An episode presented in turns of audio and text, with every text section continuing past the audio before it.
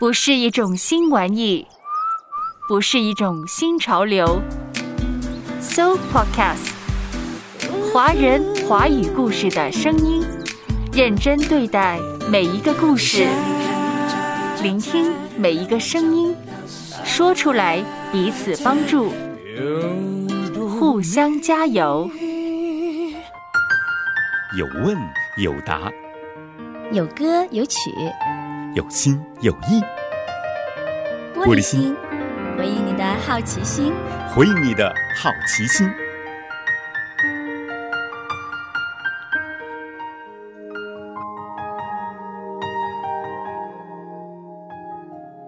有人看了圣经之后呢，就发出了这样一个感慨：基督徒啊，是最容易宽恕，也是被上帝要求呢要去宽恕得罪他的人。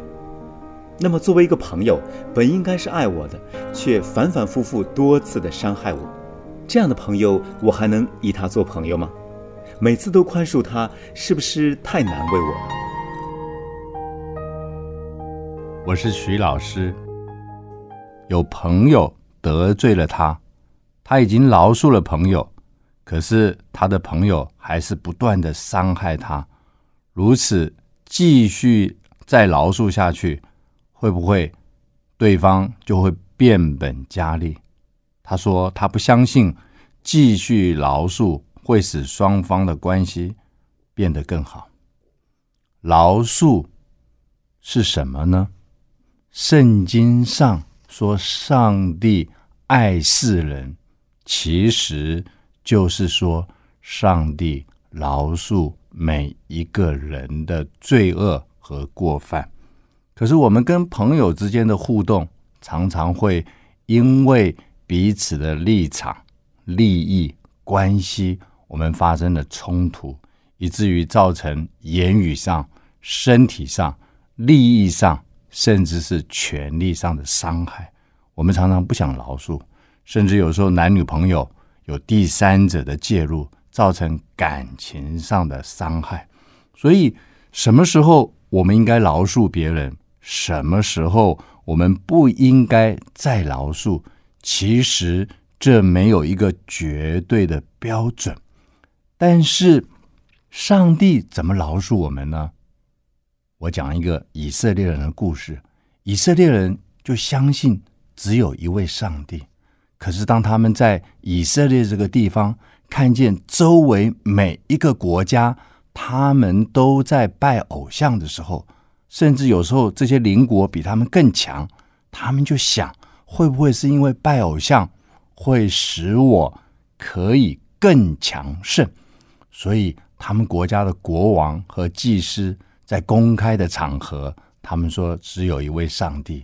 可是，在他家里面，在宫殿里面，在圣殿里面，他们挖了一些浮雕，做了一些暗道，自己把一些偶像放在那里敬拜。然后，他们彼此都知道，他们表面上敬拜上帝，暗地里面他们去敬拜偶像。最后，这个国家就灭亡了。所以神使他们亡国，亡了国以后，这个国家的百姓他们就再也不敬拜偶像。所以，我们怎么饶恕人？你会发现，老师原谅学生的过犯是纠正，并且加上处罚；父母饶恕孩子的过犯是纠正、处罚和爱。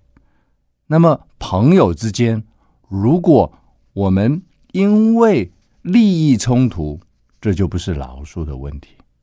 我在澳洲有一个朋友，他跟别人合伙开生意，每一次失败了之后，他太太就埋怨说：“你还要跟你的朋友相处吗？”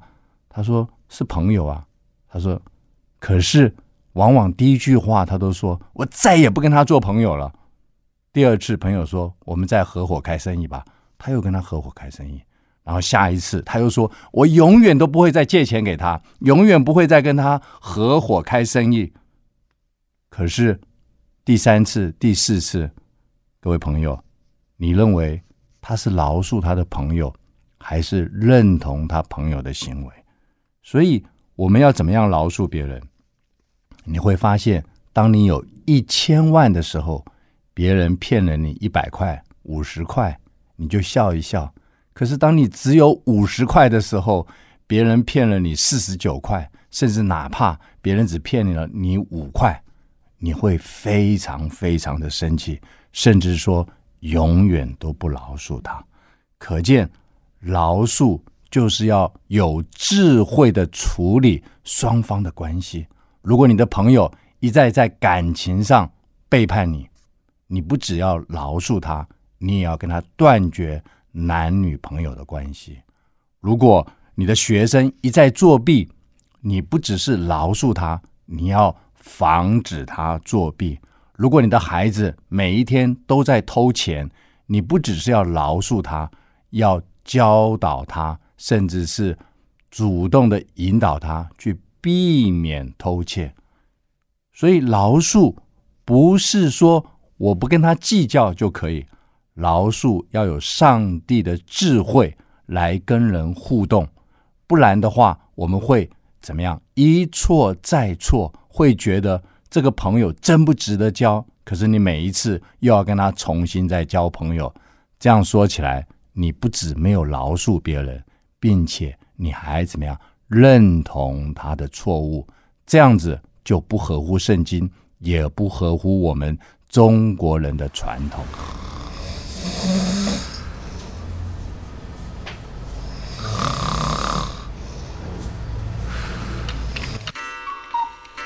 So Podcast，华人华语故事的声音。